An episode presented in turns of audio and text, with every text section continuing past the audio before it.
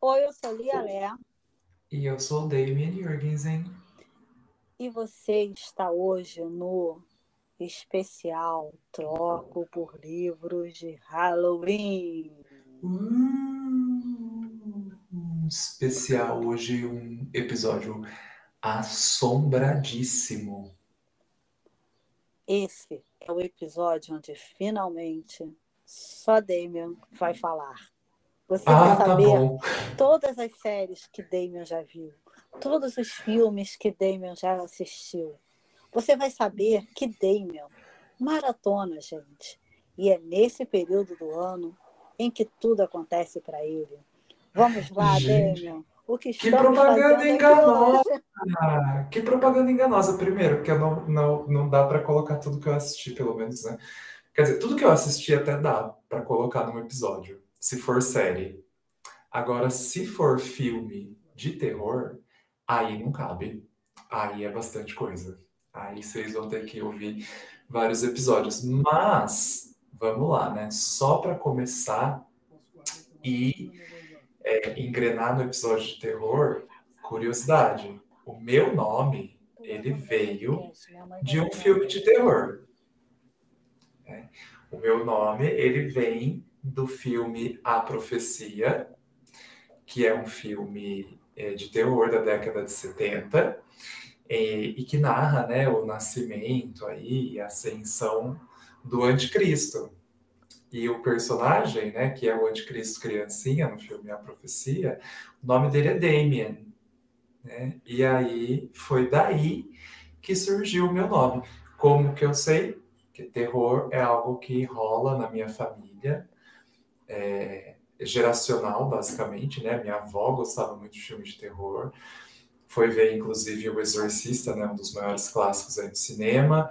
O meu pai também é, sempre gostou muito de filme de terror. E uma vez que eu estava assistindo A Profecia com o meu pai, eu falei, uau, o personagem chama Damien.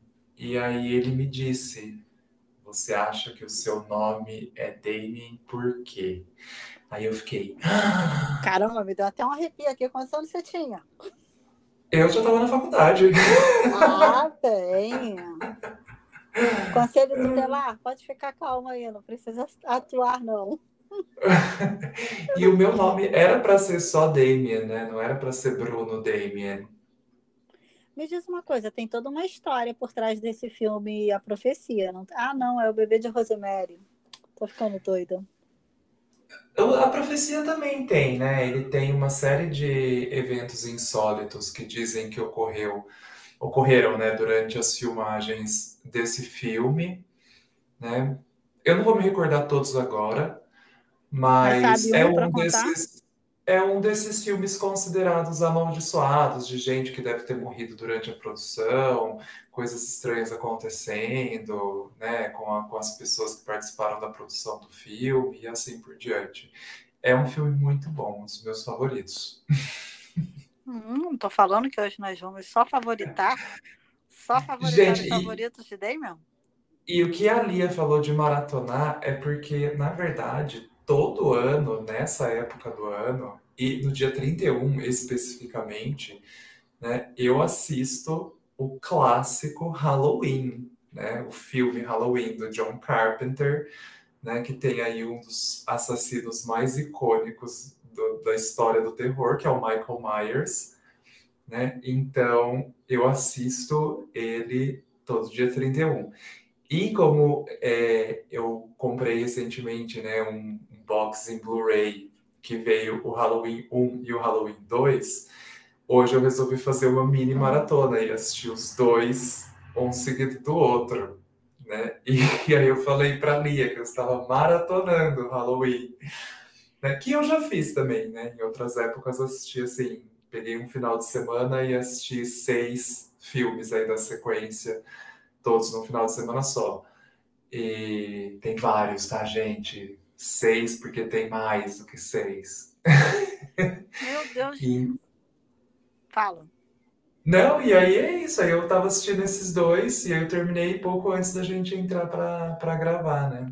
Para quem não sabe nada, como eu, e está ouvindo esse podcast agora, qual é o mote de Halloween? que, que é o Mike Myers? Por que ele é tão icônico assim? Porque todos os TikToks que eu assisti essa semana tem Mike Myers dançando. Então, porque, primeiro, Até entre né, as criancinhas ele é ícone, gente. ele é um ícone, porque o filme ele é da década de 70, né? Mais especificamente, ele é de 1978. Ele é um filme que basicamente deu origem a um subgênero dentro do terror, que é o slasher, que é o filme do assassino que persegue um grupo, né, de pessoas e vai matando uma a uma. E ele tem uma característica é, muito marcante, né? Porque o Michael Myers, ele, quando era criança, ele assassina a irmã no Halloween, na data, né, do Halloween e ele é internado num hospital psiquiátrico. E aí, anos depois, ele foge para retornar para casa, né, em Haddonfield, Illinois. E lá ele acaba perseguindo, né, um grupo de, de jovens aí e matando essa, essa galerinha. Mas por que, que ele é tão icônico? Porque ele usa uma máscara branca, né, e um uniforme, assim, de, de mecânico, e ele não fala, né? É, quem fala mais assim sobre ele é o outro personagem, né, principal da história, que é o Dr. Loomis, que é o psiquiatra que tomava conta do, do caso do Michael Myers. E ele dá assim pistas sobre a personalidade dele, né? Então que ele é o mal personificado, né? Que ele é o pessoal, né? Fala ali na cidade que ele é o bicho papão. E a ideia mesmo do do John Carpenter era essa, né? Que ele fosse ali uma, uma presença. Tanto é que o, o nome dele nos créditos não tá como Michael Myers, né? Nos créditos ele é o The Shape, né? Que é a forma. Então ele é assim, essa figura ali que está presente. E, e, o filme ele é bastante interessante porque ele não tem muito gore, muito sangue, né? Ele funciona como um suspense, né? Porque grande parte do filme você fica vendo ele à distância, observando as garotas, né? E até chegar no terceiro ato do filme em que várias coisas acontecem.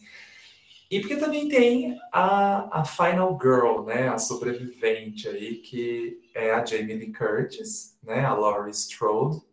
A Laurie que... é o quê? Por que, que ela é a Final Girl? A sobrevivente mas por que, que Michael Myers queria matá-la? Aí que tá. É, isso é outra coisa super interessante, né? Que não tem motivo. Ele é um hum. assassino psicopata e aconteceu dessas pessoas estarem no caminho dele. Ele não é um serial killer. Né? Não, ele é um.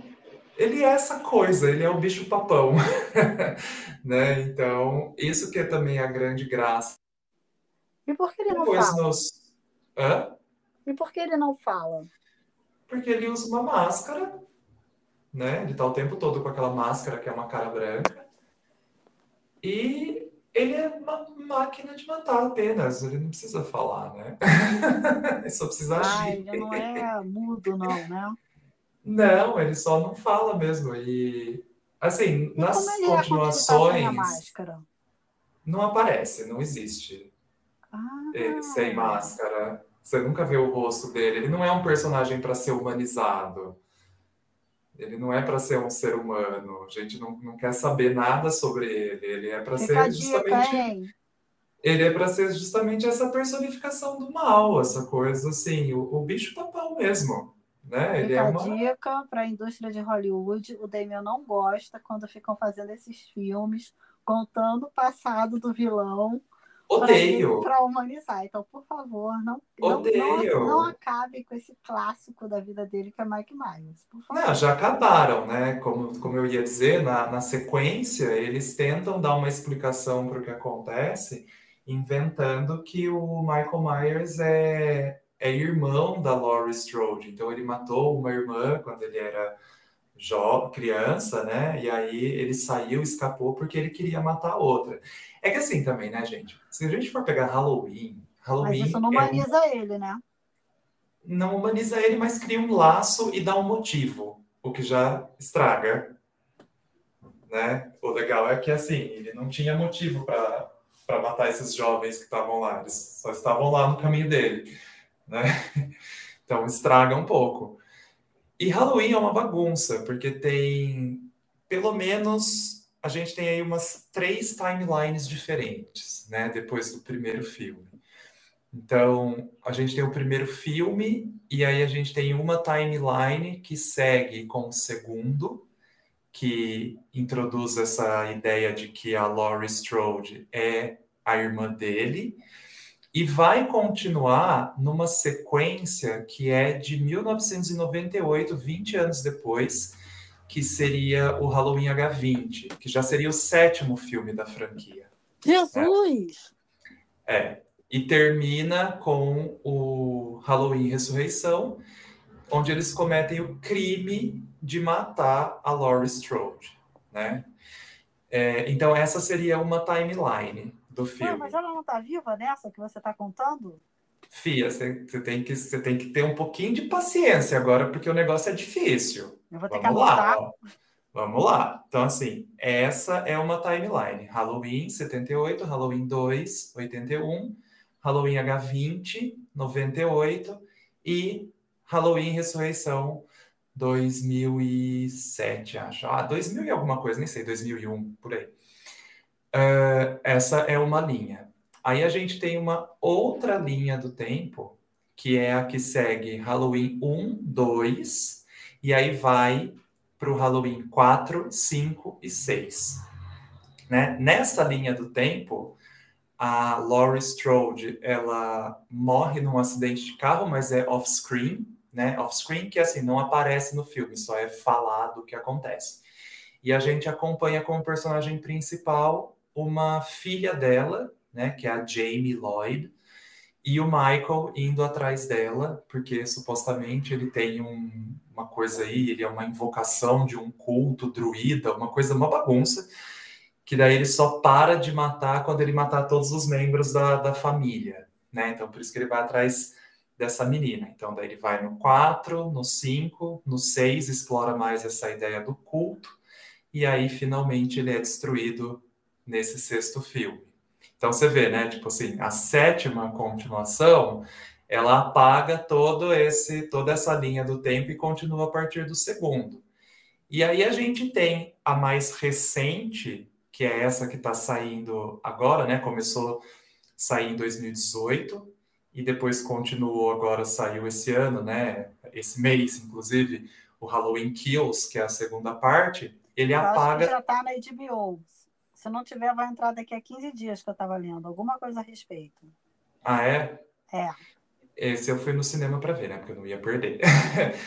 e aí ele apaga todos os filmes anteriores e continua a partir do primeiro. Então, essa ideia de que a Laurie é a irmã dele e tal, isso daí tudo foi, foi pro saco, o que eu acho muito bom, né? Porque eu não gosto dessa, dessa, ah, dessa ideia aí que inseriram no segundo filme. Como que o fã, o cara que segue, que assiste, que curte como você, se sente quando dão essa bagunçada no universo da, da trama?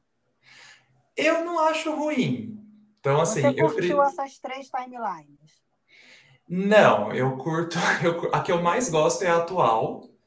Né? Eu consigo me divertir com alguns filmes das outras timelines, né? Mas no, no final das contas, quando é um filme que tem uma franquia assim, já é uma franquia consolidada e tem muitas sequências, você liga pouco para a história, né? Você quer mais é ver o seu vilão aí favorito matando um monte de gente de maneiras bem criativas.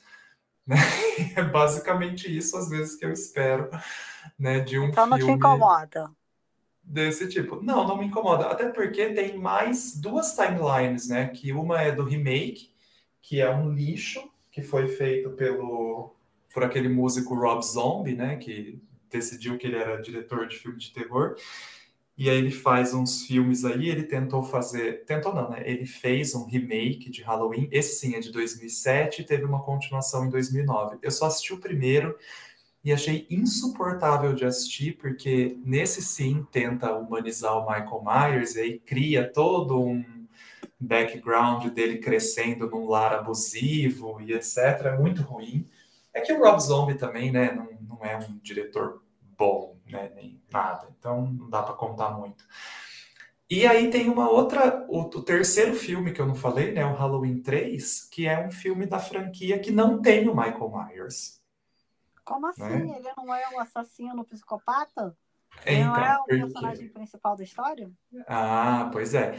A ideia do filme Halloween, né? O John Carpenter tinha em mente fazer uma antologia de filmes. Então, cada filme, na verdade, seria, né, contando uma história que se passa no Halloween.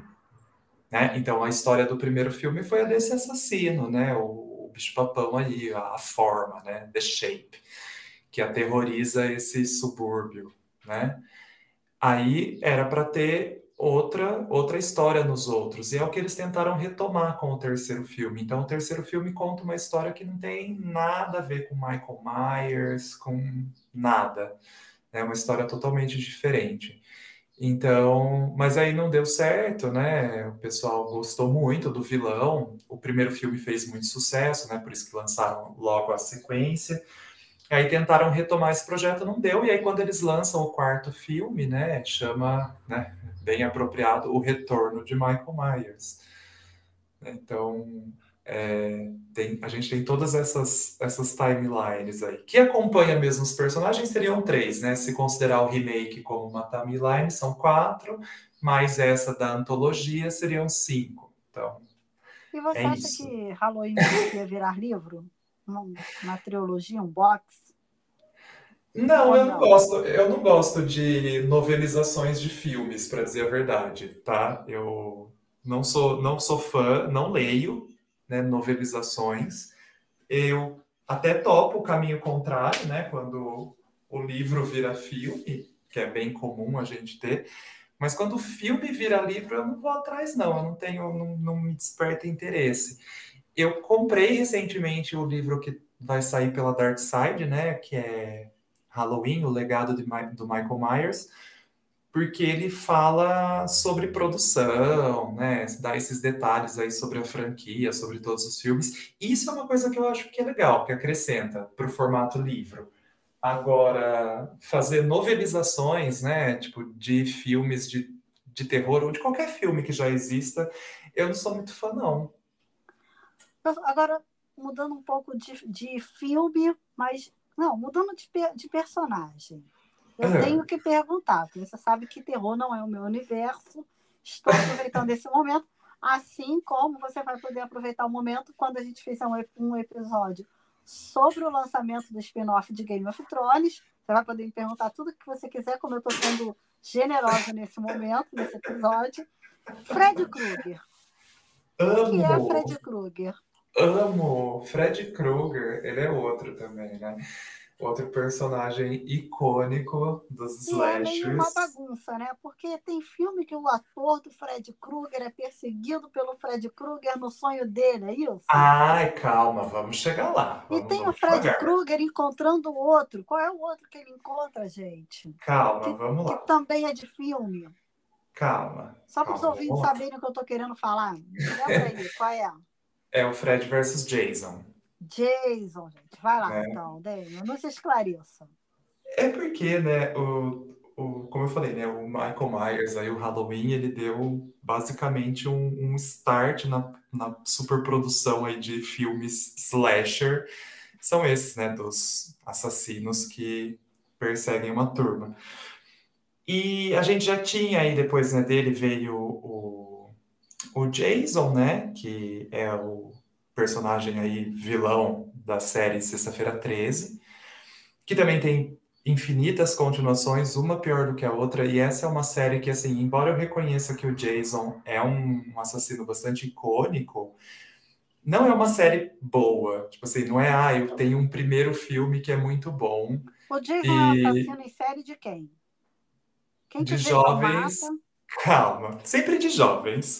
São sempre jovens. Jovens né? né?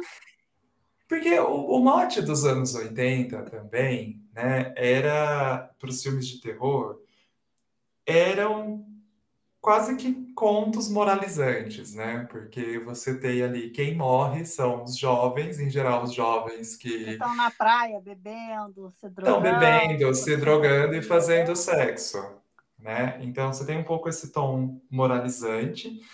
Mas vamos lá, o Jason, depois a gente já volta, né, para a hora do pesadelo, que é o filme de onde veio o Fred Krueger e explicar tudo aquilo que você perguntou no começo. O Jason veio pra... de que filme?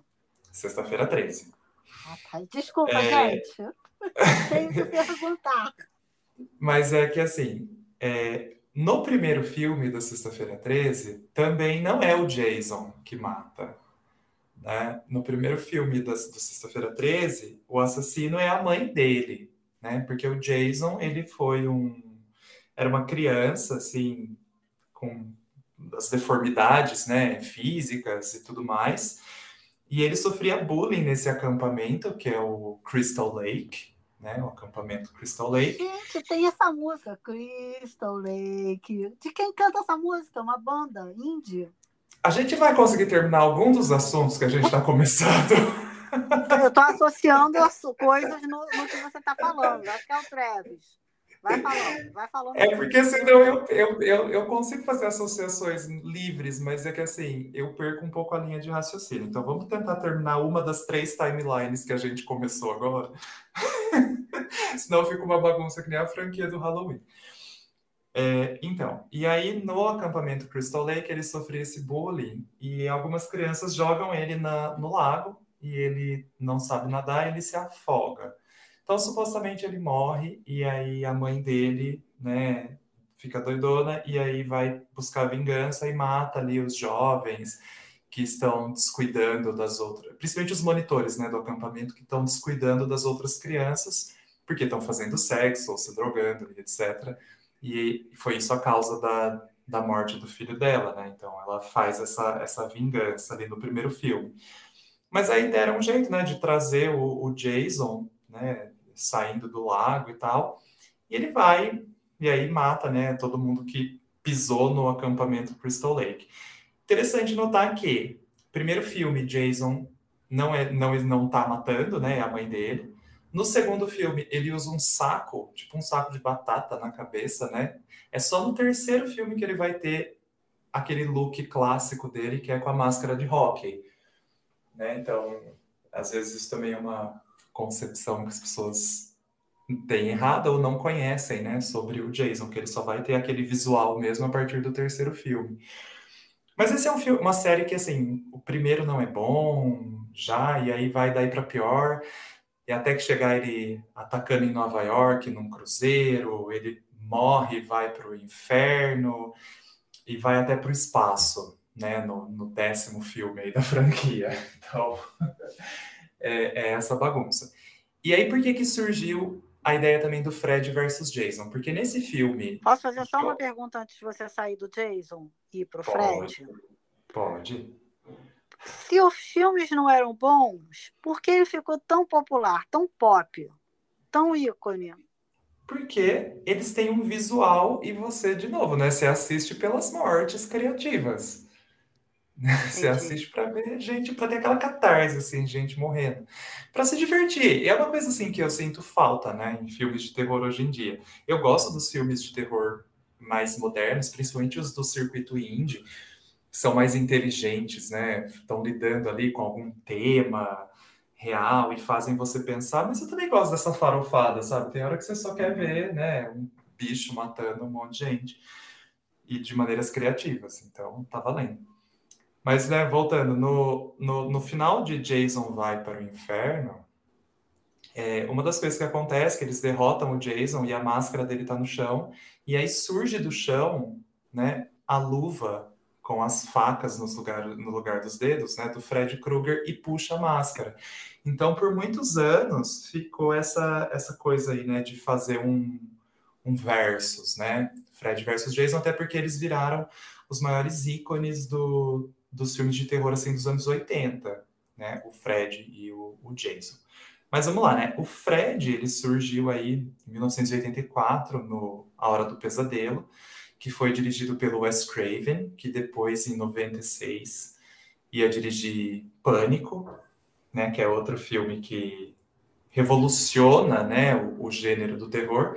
Porque acontece isso em Hollywood, né? Um filme vai, faz sucesso, tem uma fórmula, aí faz muito daquele filme, satura aquele gênero, e aí fica uma coisa porcaria, né? Cansada, e aí às vezes aparece alguém que vai lá e revoluciona de novo. Eu vi Pânico, por acaso. Pânico é sensacional, é, é meta. Ih, gente, vira um shot, filha. É fantástico, é um dos melhores filmes assim da década de 90 porque ele revoluciona, né, o slasher de novo, ele revitaliza um gênero que já estava cansado, né, e principalmente porque ele faz todas essas associações metalinguísticas com os próprios filmes do, do gênero, né, de terror. Então é, é muito muito bom, é um dos melhores também, dos meus favoritos. Mas aí o já ali na década, no começo da década de 80 já estava dando sinal de cansaço o slasher, né? E aí o o Wes Craven ele cria essa figura né, do Fred Krueger. E aí, em oposição a esses caras né, que já tinham Michael Myers, já tinha o Jason, o Fred ele é um bicho que fala. ele não é mudo que nem os outros, né? Os outros dois, o Jason e o Michael, eles não falam. E o Fred fala, e ele fala bastante. E ele é bem, assim, sádico, né? Sacana. Ele vai ficando cada vez mais é, cômico no decorrer da série também, né? mas ele tem uma coisa ali de um humor mais, mais dark, assim, né? Uma coisa mais é, sádica mesmo, que eu gosto bastante. E ele atacava, né, os adolescentes nos sonhos. Ele sim tem um background, que interessante, né? Ele era já um, um assassino de criancinhas e ele vai preso e aí por conta de um erro judicial ele é solto, né? E aí os pais da, das vítimas ali, né, e da, da onde ele morava, na rua Elme, é, decidem fazer justiça com as próprias mãos e ateiam fogo, né, na casa onde ele morava, é, matando ele queimado, né, por isso que ele tem aquela aparência, né, toda queimada, hum, é, por conta disso. Isso, porque ele foi queimado, né, vivo pelos pais aí, é, que queriam vingança. E aí ele volta, né, para se vingar dos descendentes das pessoas que fizeram isso. Então ele começa a matar os filhos das pessoas, né, esses jovens de novo, mas nos sonhos. Né? E aí se a pessoa morre no sonho, ela morre de verdade. E aí sim, né, como é território de sonho, nesse você vai ter assim mortes que são extremamente criativas, né, nesse, nessa franquia. Então, tem uma, uma que eu gosto muito, né, no, no terceiro filme, que são os Guerreiros dos Sonhos, que ele faz o cara de marionete viva, né? Então ele corta os tendões assim da mãos, das pernas e puxa as veias assim e os tendões do cara e transforma ele numa marionete. E aí ele vai com controlando o carinha, né? no sonho para fazer ele pular do, do, do, prédio onde ele está. E aí no, no sonho ele fica, né, com, com as, as veias expostas assim, né, e tal, e é super, é, super sangrento. Mas no, na realidade ele só está parecendo uma pessoa sonâmbula, né, andando. Então tem esses paralelos também, que é bem legal, né, com o que acontece no sonho e o que está acontecendo de verdade. E Aí você perguntou, né, que ah, tem um, um filme que ele vai e encontra o ator do Fred e tal. Tem, porque o primeiro foi dirigido pelo Wes Craven, né, que criou o personagem. Os outros aí não são, né, dirigidos por ele. Mas aí no sétimo filme da franquia, que é o Novo Pesadelo, né, é dirigido pelo Wes Craven de novo. E aí é uma das primeiras, né? Uma das primeiras não, mas ele faz essa coisa metalinguística de novo, que é o quê? Estão gravando um filme, A Hora do Pesadelo, e o Fred está tentando vir para o mundo real. Então, os personagens que a gente está acostumado a ver são os atores em si, né? Então, tipo, a personagem, né, a Final Girl ali do, da Hora do Pesadelo é a Nancy, interpretada pela Heather Langenkamp. Mas aí no sétimo filme não tem a Nancy, só tem a atriz, né? A Heather Langenkamp. então ele tá indo atrás dela. E aí aparece o próprio Robert Englund, né, que faz o Fred em todos os filmes. Então é bem, aparece o próprio Wes Craven, né, no filme. Então é bem, bem isso, tipo como se o Fred estivesse tentando invadir agora o mundo real. E aí depois, né, fizeram, acabaram no fim das contas aí já na década dos anos 2000, fazendo o Fred versus Jason, que é um filme de pancadaria de dois vilões, assim, basicamente, e gente morrendo no meio. E tem também isso que você chama de mortes criativas ou não? Tem, até que tem, até que tem, tem, tem umas coisas engraçadas, assim, mas também não é um bom filme, mas é um filme divertido, principalmente na hora que eles é, saem na porrada mesmo, né? Agora eu vou sair um pouco desse universo de Halloween e vou perguntar sobre um filme que é assim o hype das redes sociais. Midsommar. Amo. Por que, que todo mundo ama Midsommar? Porque é, esse, então, esse é um dos filmes. Por que, que ele do... foge desse padrão de filme de terror, de assassino em série, psicopata? O que, que tem Midsommar? Então, Midsommar, ele Midsommar. é, ele é desse, desse circuito indie, né? Ele é o segundo filme de um diretor que está bombando muito agora, que é o Ari Aster, que dirigiu antes do Midsommar o Hereditário, né? Que é um filme maravilhoso, de bom. Eu vou deixar você falar do Hereditário também, viu? Tá aqui no meu listinho. É, é do mesmo diretor, né? E Ah, eu não sabia. os, os dois filmes são, são muito bons. É, um tá, o Hereditário trata mais ali, né, de ah, essa questão culto, né, demônios e tudo mais, mas também tem alguma é, alguma reflexão sobre o luto. Mas no Midsommar, essa, essa questão do luto, ela é bem mais forte do que no Hereditário. E é basicamente o mote disso, né? Você tem o luto da personagem principal que perdeu é, a mãe, Isso no Hereditário pais, ou no Midsommar? no Midsommar. No Midsommar. No Midsommar você tem essa personagem principal que passa por um luto aí, né? Perdeu os pais que se suicidaram de uma maneira bem, bem grotesca. E ela tá num relacionamento que é uma bosta, né? Com o namorado dela e tal. E eles vão é, com, com, os amigos passar lá um festival de verão, primavera, não sei, lá na Suécia, né? Então, é, você perguntou o que, que difere, né? Primeiro que tem essas reflexões sobre algo, um terror que é mais real, né? Então, tipo assim, depressão, luto e etc. né? os bons filmes de terror, eles tiram bastante coisa do, da vida real, né? E do que as pessoas passam para é, construir suas tramas. E ele é um terror que se passa totalmente de dia, né? Também. Então, isso já difere, né? Você tem ali os filmes de terror tradicionais, eles têm uma atmosfera mais noturna, né? Você tem um assassino e tal. Nesse você não tem um assassino, né? Você tem uma comunidade ali de pessoas que têm seus rituais, seus, seus modos de viver e tudo mais, e que é, fazem algumas coisas. Envolve aí o sacrifício de algumas pessoas. Né? Então, é, é bem diferente nesse ponto.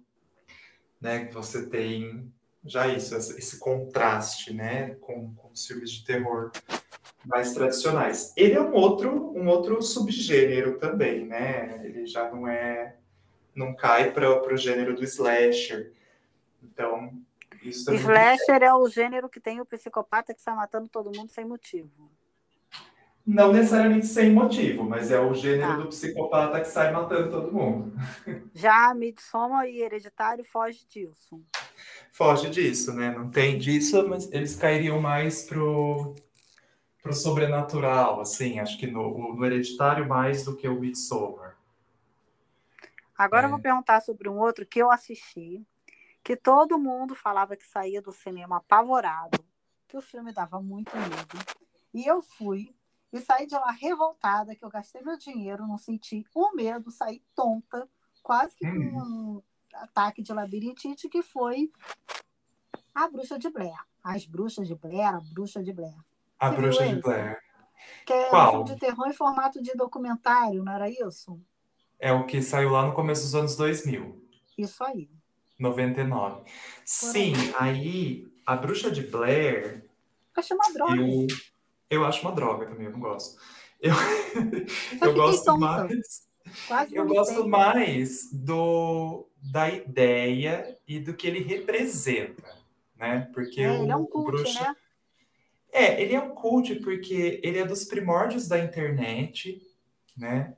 Então, a campanha dele foi toda feita usando já aí a, a internet e como se aquilo fosse um filme de verdade, como se fosse uma, uma gravação que foi encontrada de verdade, né? Que daí deu um, basicamente não deu origem, né? Mas assim, gerou aí todo um, um subgênero que é o found footage, né? Que é o do material encontrado, se a gente fosse traduzir, né? Que é essas coisas que alguém gravou e aí você encontra essas fitas como se tivesse acontecido mesmo de verdade e aí você está vendo aquele acontecimento, né, em tempo real quando ele foi gravado.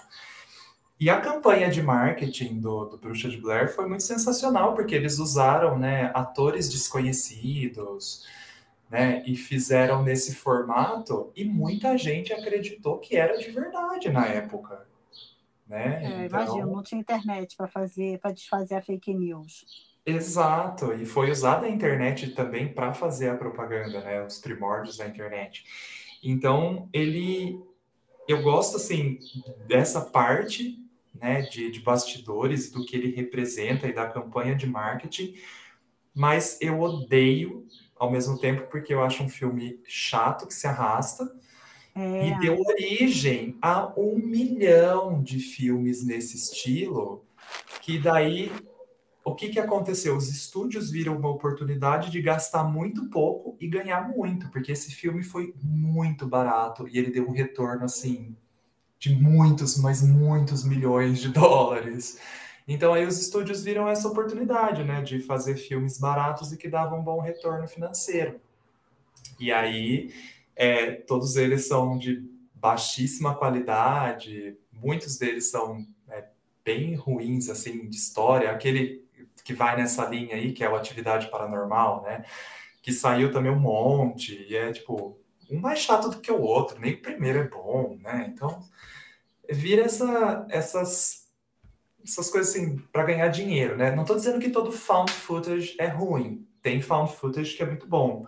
diz um É, que é bom.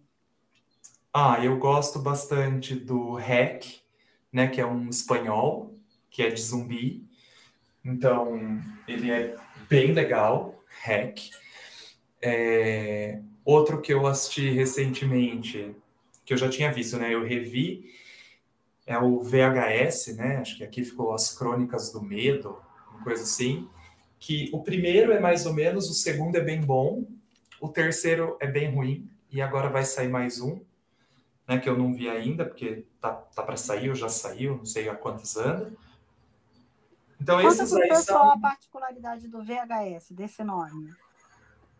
Ah, é porque é uma galera que invade umas ca- uma casa, encontra umas fitas, e aí é um filme de antologia, né? Ele conta. é, são vários diretores e cada um dirige um segmento. Então, eles conseguem contar várias historinhas de terror dentro de um mesmo filme. Né? É um, não é um formato novo, né? Não é uma coisa é, assim revolucionária, porque isso já existia na década de 60 e 70, né? Com umas produtoras inglesas de fazer esse formato de antologia, mas eles juntaram o formato antologia com o found footage, né? Então ficou legal assim, porque tem alguns segmentos que são bacanas e alguns, são mais fraquinhos, né? Mas no geral acho que pelo menos no primeiro e no segundo filme o saldo é positivo. Agora vou trazer mais para os dias de hoje, sabe? Dessa coisa de franquia. Vou perguntar de uns que eu, que eu escuto falar, que eu vejo alguma coisa, sigo algum ator que agora está se aventurando nesses filmes. Um é aquele do, do alvo. Não tem um que é um alvo? Alvo? O- Ah, não é um alvo do Tem um garoto, um, um, um cara na bicicletinha, é esse? Ah, Jogos Mortais. Jogos Mortais, mas será que é esse? Deixa eu ver aqui. Enquanto, Que tem enquanto eu o, bicho, o bicho na bicicletinha, que é tipo um boneco meio feinho. Isso aí, um boneco com umas bochechas vermelhas. É, Jogos Mortais. Eu não gosto de Jogos Mortais, né? Assisti todos, mas esse eu não gosto, porque ele também é um outro subgênero, né, do terror, que é o torture porn, né? É o pornô de tortura, vamos dizer assim.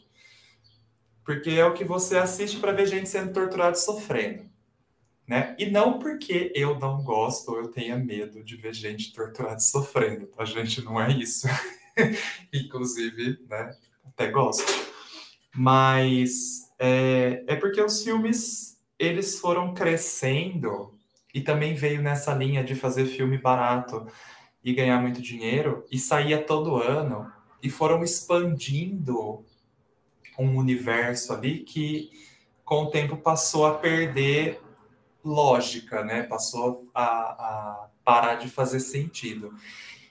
Então, assim, também né, não que eu procure que os filmes sejam super realistas, né? Mas eles têm que, pelo menos, fazer sentido dentro da lógica interna que eles se propuseram a construir, né? E esse filme, ele vai furando muito e ele também já não é bom desde o primeiro, mas o primeiro virou meio que um cult clássico, porque é de baixo orçamento, deu bastante retorno e ele é mais voltado assim para um thriller, para um suspense policial, depois que ele vira mesmo essa vai para o torture porn, né, que as pessoas gostam de ver aquelas pessoas presas nas armadilhas e aí querem ver, né, qual vai ser a criatividade das armadilhas e as pessoas que estão presas, se elas vão sair, como que elas vão morrer.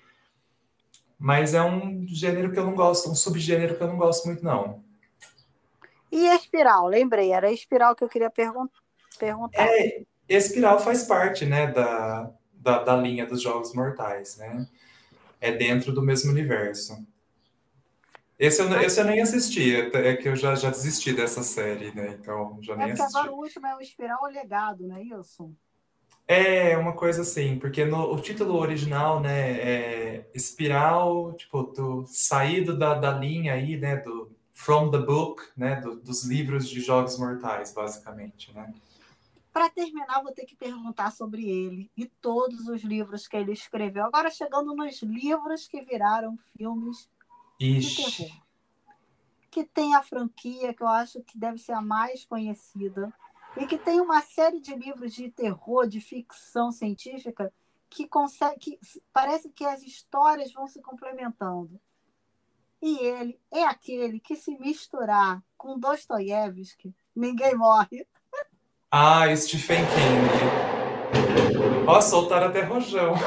Gente, eu, olha, não queria falar não, mas parabéns aos envolvidos do departamento de, de sonoplastia. sonoplastia. Sensacional. A grana está garantida de vocês, ficou muito bom. Ai, e aí? ai.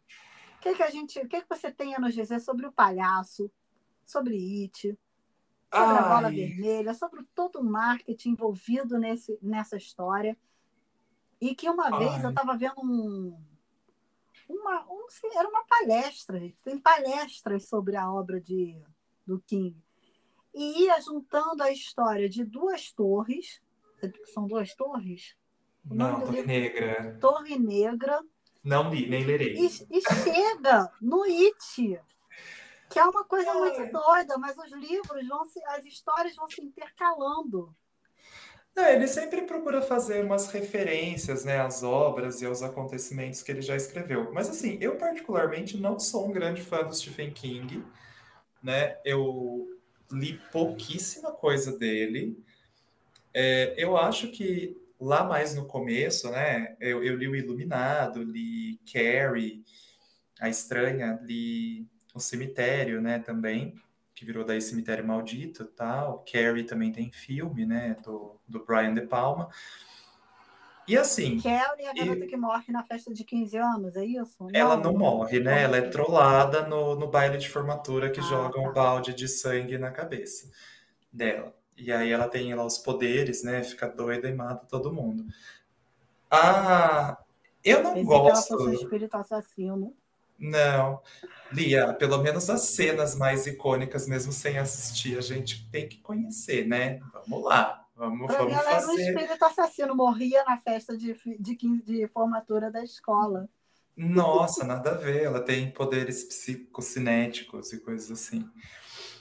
E ela sofre bullying, né? E tal. E aí, quando ela desperta mesmo, ela faz a vingança dela com todo mundo depois que ela é trollada no, no baile de formatura. Essa você tinha que conhecer, porque fizeram referência dela até na novela Chocolate com Pimenta no Brasil, né? Vamos lá. É, não, não, não, não, eu não me liguei nisso, não. Eu vi esse chocolate com pimenta todinho, que eu adoro essa novela. Pois é, é o mesmo, mesmo esquema, né? Mas enfim, o King, é, eu não gosto muito da escrita dele, porque eu acho que tem hora que ele é muito prolixo. Ele faz uns livros assim muito grandes, mas não grandes porque tem conteúdo. Eu acho que é porque é prolixão mesmo. Então, assim, não é tudo que eu acho bom. Eu, eu li esses, né, que eu falei, e aí outros eu comecei a ler e, e desisti. Né? É, aí, os filmes dele também, as, os filmes dele não, né? As adaptações dos livros dele também é muito ou dá certo ou dá errado. Né? E a maioria, uma grande, a maioria aí deu errado, né, no decorrer da, dos anos. É, Carrie é muito bom. O primeiro Cemitério Maldito eu gosto. O Iluminado, por incrível que pareça, eu não, não sou fã daquele filme do, do Kubrick, do Iluminado, até porque ele desvia bastante do que é o livro. Né, Iluminado né, é o do hotel? King, é, com o Jack Nicholson. Ah, esse eu vi, esse eu vi. Acho. Hum, acho que não. não gosto. Se eu for falar a verdade, não sou muito fã, não. E, e o Estranho no Ninho? Mas calma, calma, que o Estranho no Ninho. Não, daí não é terror, né? Não? Não. Mas eu fiquei com medo. Muito medo. Estranho no Ninho é um drama. É, Estranho no Ninho não é com Jack Nicholson também? É, mas é o que ele tá preso no hospital psiquiátrico. Tu acha que é um drama? Gente, eu é um não drama. em casa, tá? É que a microfonia dele é excelente. Gente, aquilo é um drama. Ai, depois eu vou fazer um bate, um bate, bate bola com você. Você vai me respondendo drama, suspense, terror. Drama, suspense, terror. Mas fala. Tá, não. Então, não gosto do Iluminado, mas aí você perguntou do It, né? E é. recentemente, né? Teve aí essas duas, esses dois filmes. E eu acho que o primeiro, a parte 1, foi muito bem sucedida. É um filme que eu gostei muito. Inclusive, trouxe ele aqui, né, pro, pro home video. Comprei ele em Blu-ray. Eu gosto muito. E aí a segunda parte eu achei que foi bem ruim, né? Que é já com os personagens adultos. Então não gostei é, muito. Gosto assim da história como um todo, mas não tenho vontade de ler o livro e achei que a segunda parte foi meio ruim. Mas aí também tem outros filmes dele que são muito bons, como Louca Obsessão, com a Kathy Bates, né? É muito bom, é um clássico, ela até ganhou o Oscar, né, pela interpretação da personagem doidona desse filme. É, outro que eu assisti bem recentemente foi os, os Vampiros de Salem, né, que é dele, é uma minissérie, na verdade, que foi dirigida pelo mesmo diretor de Massacre da Serra Elétrica. E... Onde você assistiu? Eu tenho também. Ah, tá. E aí eu gostei bastante. Então, assim, é, é muito é, acerta ou erra, né? As adaptações dele. A maior parte deu errado. E eu vi bastante já dele. Eu assisti o Torre Negra, não gostei. E nem Nossa, esse livro, todo mundo fala que é um lixo. Mas achei uma droga. E nessa palestra que eu assisti, o cara falou que tem, uma, tem um livro dele que tem uma tartaruga. É o It. E, na verdade, esse palhaço é a tartaruga. Ai, toda essa viagem, vou falar a verdade, eu não entendo porque tem a ver com coisa do livro e eu não É, li o livro. E nenhuma das adaptações eles trazem esse lance da tartaruga, que é uma divindade, sei lá o que que é isso isso. mesmo. Que Então eles, criou o mundo, ela e é, umas crianças. É, eu não, não acompanho nada disso, não fui nem, nem atrás de, de Agora eu ver. vou fazer aqui a subversão. Hum. Todo mundo em pânico. O que você achou da ideia dos irmãos Wayne de pegar um clássico da, daquela geração de filmes de terror, que foi o Pânico, e transformar naquela comédia? Ai, eu, eu assisti, né, no cinema, inclusive. Assisti, Porque acho que ela os. brinca muito com essa coisa que você falou dos filmes da geração dos anos 80, ter essa coisa de, de ser punitivo, né? Comportamental punitivo. Punir aqueles que estão transgredindo. E no Uhum. Todo Mundo em Pânico, o, o assassino, o psicopata, ele vai lá, ele bebe junto com, com, com quem ele deveria matar, ele fuma maconha junto com eles, ele, ele gosta de dançar reggae, hip hop. O que, que você achou disso? Então, é que aí também ele- eles não estão reinventando a roda, porque isso o Não. próprio Wes Craven, o próprio Wes Craven já fez no Pânico, né? A, a Final Girl ali, a, a Sydney, ela é uma, ela não é uma garotinha virgem, inocentona, né? Então, assim, isso já foi uma puta quebra de paradigma, porque ela, ela transa com o namorado e ela não morre, né? Então, ela também, tipo, bebe, né? Tem ali os amigos e tal, e ela não morre. A ideia do Todo Mundo em Pânico é que daí é esses filmes de sátira, né? De, e aí eles pegaram é, para fazer sátira de filmes de terror. Na época que eu era muito adolescente, eu lembro de ter assistido e até gostado, ter dado risada. Depois de grande, quando eu assisti de novo, que eu peguei passando em algum lugar, aí eu já achei tipo assim, é, eu, eu não sou mais o público, acho que para esse tipo de filme, né?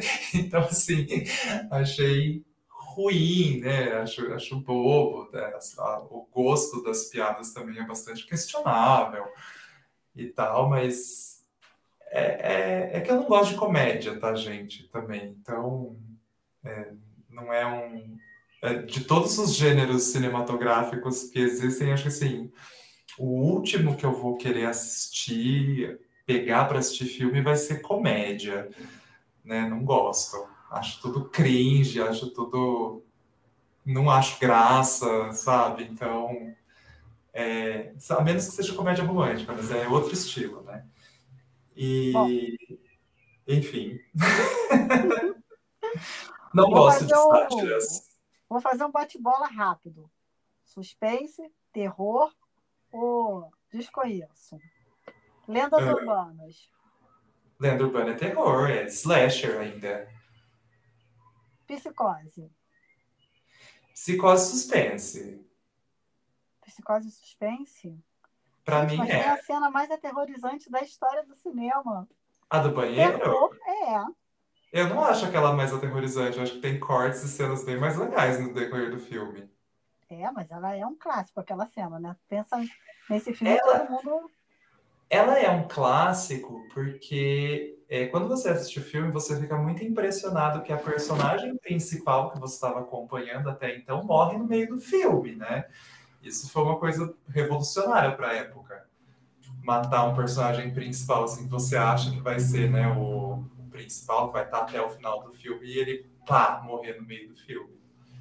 Quem curte gote passa por isso, já está preparado, já está acostumado. E tem gente que É, coloca o Psicose como um dos primeiros, um dos, assim, dos avós do, do gênero, do subgênero slasher, né? Porque ele mata mais gente no decorrer do filme. é. É uma história verídica, não é? Ah, isso já não sei. Mas assim, Também. assassino psicopata com complexo de Édipo, né? Tá, deve estar cheio aí pro mundo. É, também acho. Deve com isso. Os pássaros. Ah, os pássaros é terror.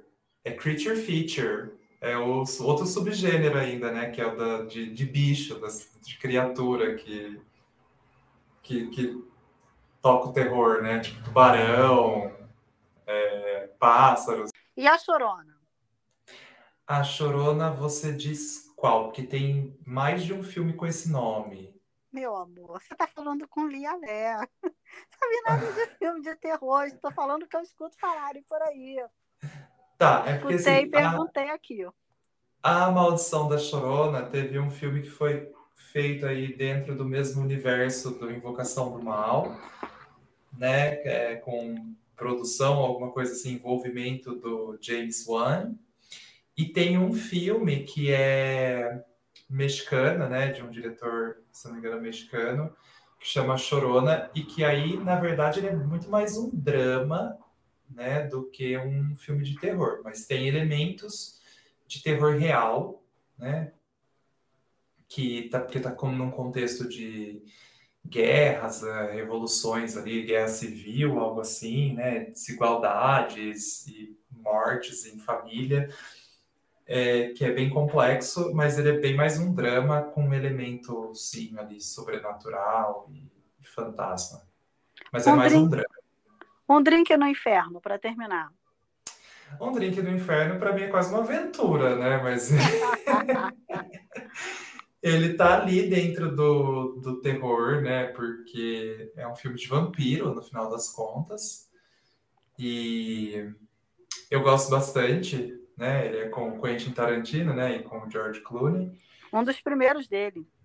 E é, é mas ele não foi dirigido, né? Pelo não, Tarantino. Foi dirigido por aquele outro cara. Pelo Robert Rodrigues. Robert Rodrigues, isso mesmo. Isso, amiguinhos, né? E é, aí passa. Passa. E eu gosto porque ele tem esse esse tom de comédia assim também, né? um tom mais cômico, é, que você consegue, né, dar uma, dar uma risada. Então eu gosto, eu gosto bastante do Drink no Inferno, mas acho que ele tá quase ali pendendo para uma aventura, mas é ali no terror, vai, deixa passar. Gente, eu e Damian, para provar para vocês que reunião de pauta, combinar com antecedência o que vai fazer, não dá em nada nesse podcast desses dois amigos. Nunca. Por quê? Ah, mês passado a gente falou, ah, no Halloween, vamos falar sobre Sombras do Mal? Que é um livro de um, dire... de um diretor escritor que faz isso que o Demian não gosta, o novelão.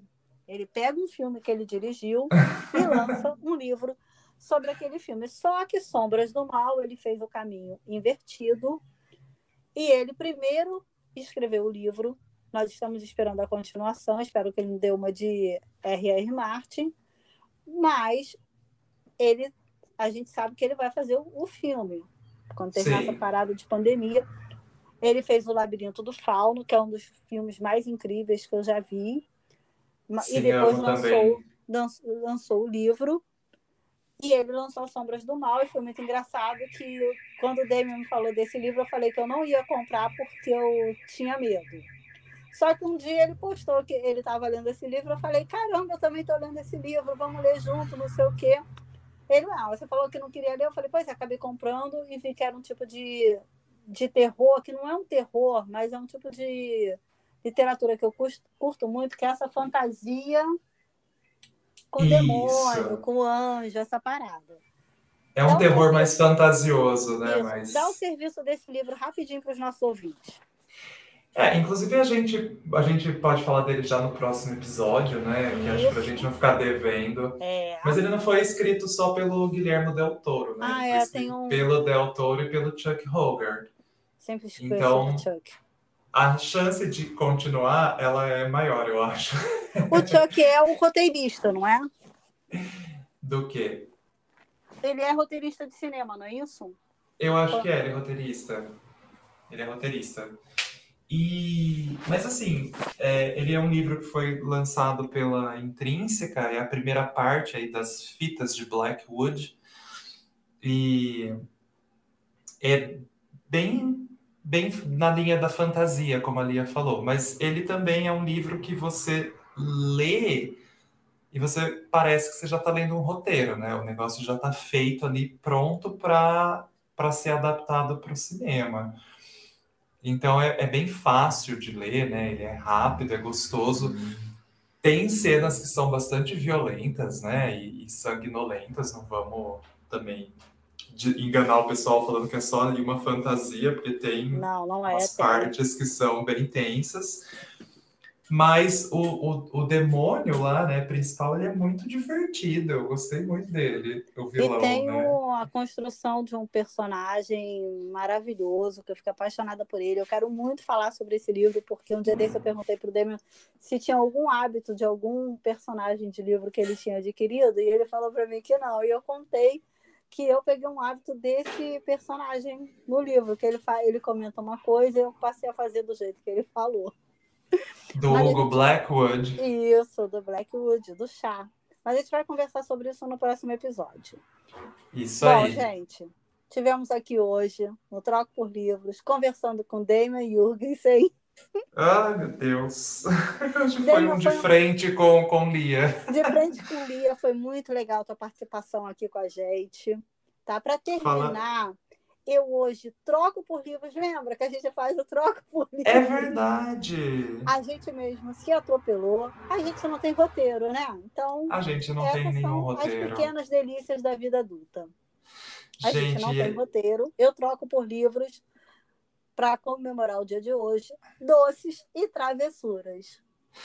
Eu troco por livros hoje uma vertigem que eu tive, que na verdade. Ah, não, eu... não, por favor, não. Uma coisa mais interessante hoje. O episódio é teu, Daniel.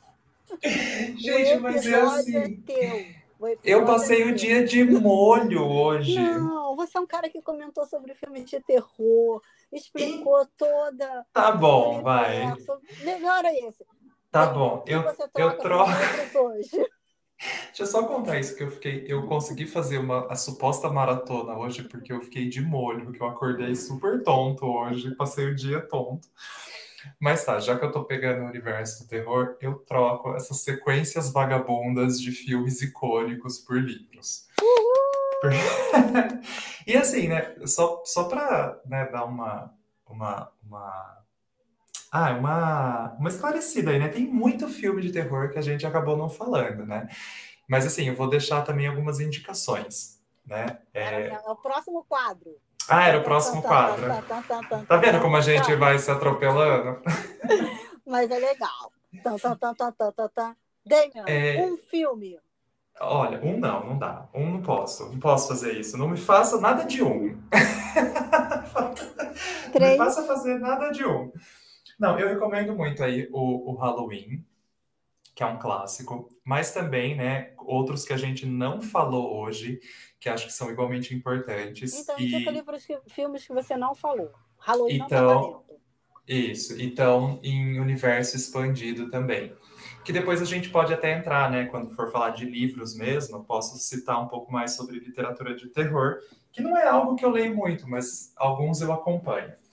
Mas a série Hellraiser, é, Renascida do Inferno, do Clive Barker, né? Os dois primeiros filmes, pelo menos, são bem legais. E aí a série, né, a história aí continuou em quadrinho e em livro, que foi lançado também pela Dark Side.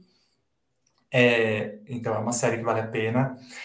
É, Brinquedo Assassino, que também saiu uma série agora. Acho que é uma franquia que eu gosto porque ela foi virando é, ficando ridícula e assumindo mais esse tom da comédia que acho que também falta às vezes e vale a pena é um personagem igualmente icônico né o Chuck e vários clássicos né que eu gosto bastante eu tenho visto recentemente com o Murilo os monstros clássicos da Universal né então a gente viu Drácula já vimos o Homem Invisível aí para ver Frankenstein e outros que acho que é legal. É, dos mais recentes, é, a galera procurar aí os, terror, os terrores, né, do, do circuito mais indie, desses que não estão muitas vezes nos grandes estúdios e nos, nos cinemas, que acho que valem bastante a pena assistir, né? Como a gente tem aí, né? O Hereditário, teve o Midsommar, mas tem outros, né? Tipo a Bruxa, que eu amo de paixão, é, que é do mesmo cara que dirigiu o, o, o Farol, né, recentemente. É... Deixa eu ver o que mais. A Corrente uma do Mal, que é bem legal. Uma série, ah, é. Série. Senão eu fico aqui falando um monte. Série, série Missa da Meia-Noite, claro. Ah, já tá viu aí. toda? Já, já vi toda. Que tá aí na Netflix, que é muito boa. O Mike Flanagan, inclusive, é um diretor bastante legal de acompanhar. É, fora isso, o outro que ele dirigiu antes, não imediatamente antes, né, que foi a Assombração da Mansão Bly, mas o outro, A Maldição na Casa da Colina, é muito bom também, eu recomendo. E, bom, acho que de série seriam essas duas por enquanto. Um livro apenas, só um. Um Só um? Isso. Nossa, tá. Então eu vou recomendar o de um, um escritor nacional que eu li também, foi um que eu fiz a leitura agora em outubro, que é o VHS, Verdadeiras Histórias de Sangue, do César Bravo. E tô para ler o DVD, que é o, são outros contos, né? Também, mas passando no mesmo universo ali, da mesma região que ele criou, que daí o DVD é o Devoção Verdadeira AD, né? Então, acho que é bem, bem legal e a gente aprecia o terror nacional, que inclusive está saindo várias coisas, né, do terror nacional. Bom, eu também quero deixar três indicações. Vai eu lá. quero dizer que eu vi Monstros S.A., eu quero dizer que eu vi Castlevania, eu quero dizer que eu vi A Noiva Cadáver, tá? Castlevania você assistiu inteiro? Assisti. Até a quarta temporada? Até a quarta temporada. Castlevania é muito legal. Ah, eu parei de assistir na terceira. Não, assiste a quarta, é legal, vale a pena. Não, eu não assisti a terceira inteira, eu assisti acho que uns, alguns episódios do começo só da terceira. Vale a pena? Episódio... Vale, vale sim, vale muito a pena. É que eu conheço o Castlevania por causa dos jogos, né? Videogame. Ah, é? Eu não sabia. Lia, pelo amor!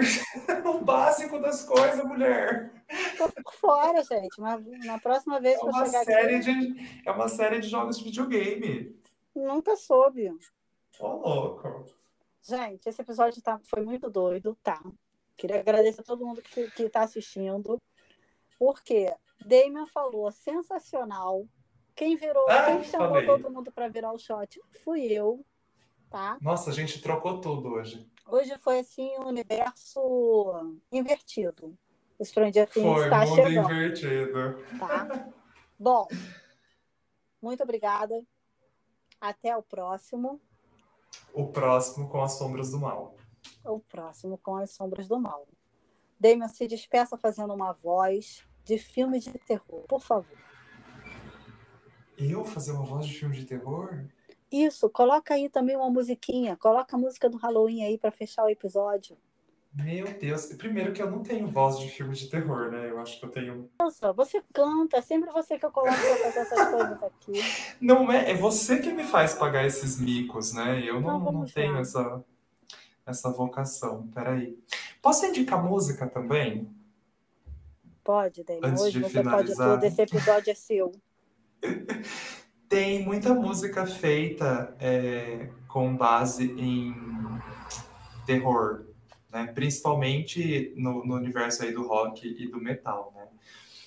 É, fora a música do, do tema do Halloween, é, a banda Misfits, né, de, de punk aí, dos carinhas que se vestem de monstro, tem muita música feita baseada né, nos monstrinhos, que acho que é interessante. Tem uma banda que chama Ice the Earth, de metal. O cara, assim, é muito doido, eu não acompanho mais, deixei de acompanhar porque ele invadiu o Capitólio lá no começo do ano, o líder da banda. Mas antes disso, né, há 20 anos atrás, eles tinham lançado um álbum que chama Horror Show, que é, as músicas são todas baseadas em filmes de terror, acho que também vale a pena. E algumas músicas do Metallica, né, que foram baseadas em livros do Lovecraft. Né? Tem Como... uma música do Metallica que meu afilhado, quando era criança, tinha pânico daquela música. Juntou heavy metal com criança. Duas coisas. Aquela que vai fazer, vai só o, a guitarra e a bateria, eu acho que é só a bateria e aquela, e aquela criança rezando. Se eu morrer, que não sei o que, não sei o que. Nossa, já, mas daí já é da época pop do Metallica. Pois é, mas dá medo, gente. Dá medo. Tem criança, fica apavorante. Não vê a Samara? A Samara virou um ícone. Por quê? Porque era criança. Olha, tem outras crianças mais aterrorizantes, mas fica para outra hora.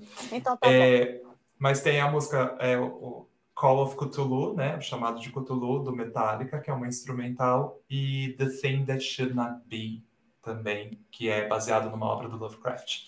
Então, para finalizar, né, que você pediu aí, Halloween, então vamos lá.